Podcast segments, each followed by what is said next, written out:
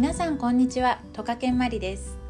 子育て支援をしたり SDGs の一環でジェンダー教育の絵本を書いたり子ども起業家を育てるハピードラボを運営しています。今日から始まるトカケンラジオ。この放送では宇宙人と呼ばれる私トカケンマリが日頃実践している育児やママや子供が笑顔になれるちょっとしたヒントをお伝えしていきます。他にも私自身が学んだ世界での教育事情や新しい教育情報をお伝えしていくこともあるかと思いますのでお楽しみください。それでは初回の今日は挑戦する時に伝えたいことというテーマでお伝えしていきたいと思います。実はですねあの昨日まで毎朝 Facebook でライブ配信をを行っていました。でこういった子育てのこととかをお話しさせていただいてたんですけれども、まあ、それもですね年明けと同時にスタートをしてまず始めるからには1ヶ月と自分で決めて昨日無事にやりきったという感じではあるんですがもちろん実際やってみることで初めて分かったことですとか学びがものすごくたくさんありましてでまあでも私自身がこう子育てをしながら私子供3人いるんですけれども3人の子育てをしながら、まあ、今後も続けていきたいなと思った時に、まあ、音声配信の方がより続けやすいかなというのがありましたので今日2月に入りました。今日からですねこの「トカケンラジオ」をスタートしていきたいと思います。でやっとここから今日のテーマに入っていきますね。で今日のテーマ「挑戦する時に伝えたいこと」ですがの子育てをしてると子供がま何かに挑戦するっていうことはもう毎日のようにあると思うんです。で子供があのそうだなどんな小さいことでもいいんですけどあ、まあ、例えばじゃあ大きい子とかだとあの音楽とかスポーツとか何か習い事を始めるっていうことがあると思うんです。あとは授業で発言するのにこう手を挙げてみるとかお友達に声をかけるとかもうどんな挑戦でもいいんですけどでもっと小さい時期だとあの階段からこうジャンプしてみるとかね。何かこうフェンスみたいなものを登ってみるとか。あとはこう水たまりにバシャッと足を入れてみるとか。でそういうことも子供にとっては一個一個が挑戦です。でそんな時に親として、まあ、あの周りにいる大人とかね。こうやりがちなことっていうのがあって、まあ、皆さんもこう一つや二つ身に覚えがあるのかもしれないなと思うんですけど。その何か挑戦することに対しての目標とか結果を先にこちらが決めてしまうっていうのを割と大人やりがちなんです。で私も何度もやったことあります。まあ、それは本当に私自身の反省も含めて今日お伝えしていきたいなと思うんですけれどもあの私は今のこう子育て支援の仕事をする前にあのインターナショナルスクールでスクールカウンセリングをしてたんですね。スクールナースとして仕事をしていて、まあ、親御さんからのお話を聞いたり、まあ、子供からの言葉を聞いたり学スクールからですね。その3者をこう話を聞きながらうまくこうコーディネートしていくみたいなものも仕事の一つとしてずっとやってきたので。であとあとまあ小さい学年の担任とかもしましてね。そなのでそういったのも踏まえて今こう私が思うことっていうのをこれからねたくさんラジオを通してお伝えしていきたいと思います。でテーマに戻りますねすいませんね。なのでそう子供がやりたいって思って何かスタートする時に先ほど言ったみたいにね先に決めちゃうっていうのはじゃあどういうことかなっていうのを具体的にちょっと2つくらい例え話をさせていただきますね。例えば子供がじゃないやらい習い事したいって言った時にこうじゃあ実際スタートする時親御さんがやるからにはじゃあ小学校の間は続けるのよとか、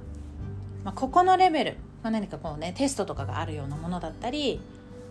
こう音楽とかでここのこれくらいの曲を弾けるようになるとかね そういう何か指標になるものがある場合にこのレベルまではちゃんとやめないで続けるのよとか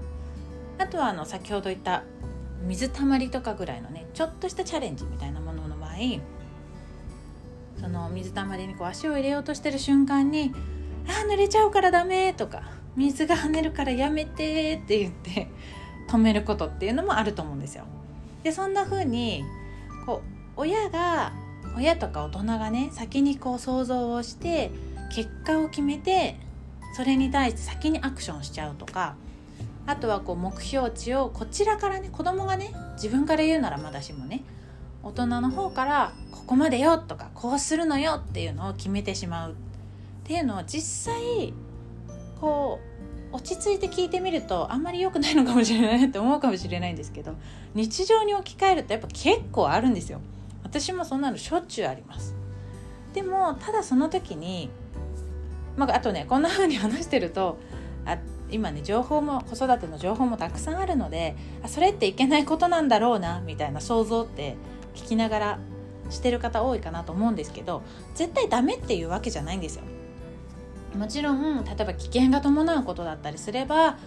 先に先に予測してこっちがこう先回りしてやることももちろん必要だしあと例えばイヤイヤ期とかにをうまいことこうハンドリングする時子供がなんかねうわーってならないように上手にこう日常をもを過ごさせてあげようと思うとやっぱりこう事前に約束をするとかね。そういう何かこう先に先にってやる動きって親としては結構重要なスキルではあるとは思うんですけどただそれをすることで逆に親御さんが苦しめて苦しんでしまうこう葛藤の中に自分から飛び込んでしまうっていうパターンもあるのでそれをちょっと今日はお話ししようかなと思います。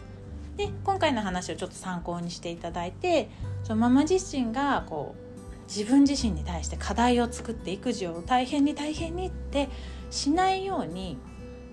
今ある日常のそういった風景をちょこっと変えるだけでちょっと肩の力が抜けて少し育児が楽になるなって思ってもらえたら嬉しいなと思います。まあ、そんなわけでですねそのじゃあ続けよ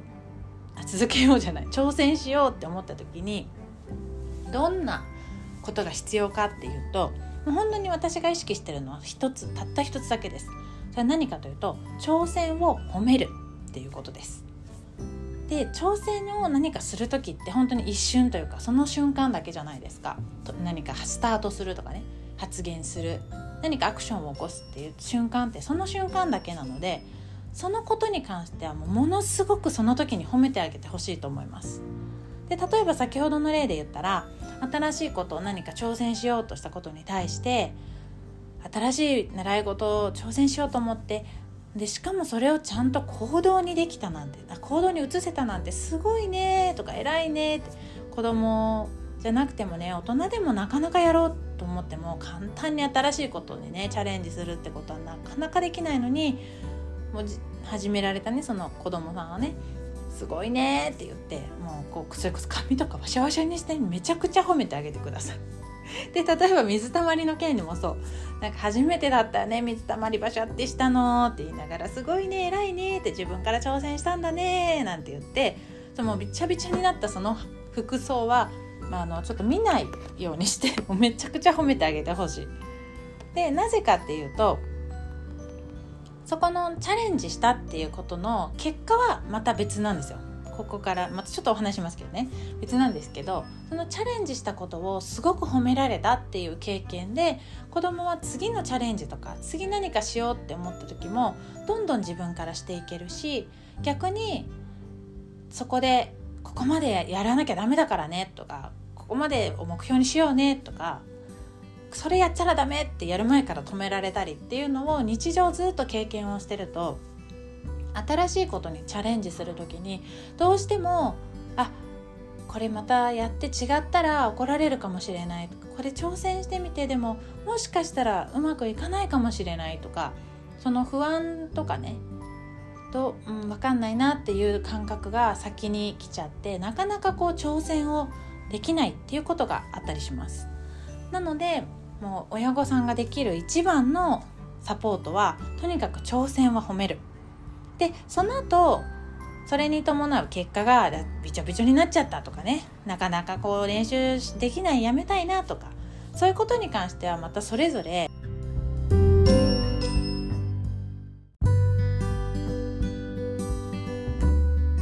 こういった対応もあるよこういったこともできるよっていうのがありますのでまた後々ラジオでお伝えしていければと思います。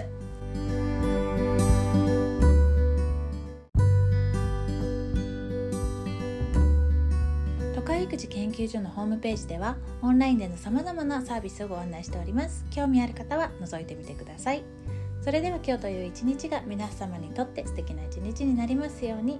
ママと子供の今と未来に笑顔を届ける都会育児研究所のマリでした。またね